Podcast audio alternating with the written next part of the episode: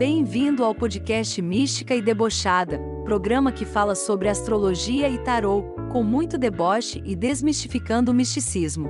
Com ela, Maria Carolina. Como diria o taurino Faustão, essa semana tá pegando fogo, bicho. Touro, vamos lá, Touro, semana que vai do dia 10 ao dia 18 do 9. É, é trânsito de Sol em Virgem é muito favorável para quem é do signo de Touro, porque é uma energia de terra também, né? Então, assim, é, é um momento bom pro taurino colocar as coisas em ordem, colocar a casa em ordem, como as pessoas gostam de falar. Então, se tiver conflito para resolver, tanto no trabalho quanto na vida pessoal, esse é o momento. E por que que eu falo isso? Porque tem um aspecto de tensão que traz instabilidade para vocês nos relacionamentos e no lado financeiro entendeu? Durante esse período.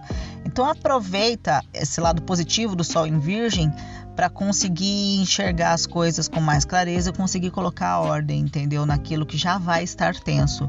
Isso faz com que traga uma pitada de harmonia, entendeu? Para isso. Quer dizer que vai resolver? Não, mas que vai te dar um pouco mais de clareza para você conseguir lidar. Se você tiver num relacionamento, se o seu relacionamento já for um relacionamento que tiver uma base, uma estrutura, esse trânsito tende a ser passageiro e as coisas tendem a ficar tranquilas. Porém, se não for o caso, há chance de ruptura, se for algo novo algo algo que já não tiver muito bem das pernas, enfim, a chance é grande agora de, de, de ruptura e de cada um ir para o seu canto.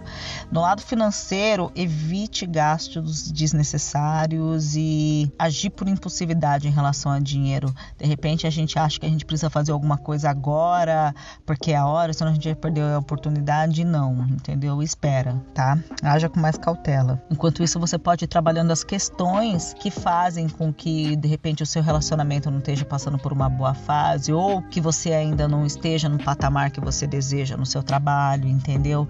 É um bom momento para esse tipo de, de movimento, entendeu? Para não ficar sentado esperando as coisas acontecer. Vai, faz, entendeu? Começa a trabalhar, que a partir disso melhora. Você pode acabar no meio disso tudo encontrando a solução para aquele problema que você tenta resolver já há um tempo e não consegue, entendeu? É um bom momento para isso, entendeu? E fazendo e fazendo e fazendo que isso pode acabar trazendo até uma surpresa positiva no final. Então, assim, o conselho é busque uma estrutura que te faça feliz a curto prazo, para que você possa ter como lidar com esses gatilhos que às vezes aparecem de tensão no relacionamento e durante a vida, com esses impulsos, entendeu? Confie mais em você, confie mais nas mudanças. Às vezes a gente pensa que mudança não é uma coisa positiva, mas tem mudança que vem pro bem, a grande maioria delas vem pro bem no final.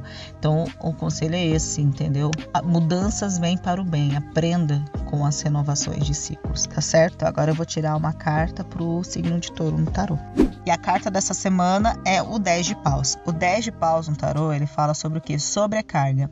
Independente da, da área da vida que a gente tá, sobrecarga emocional, de trabalho, entendeu? Então, assim, o conselho para essa carta é não carregue mais que aquilo que você pode.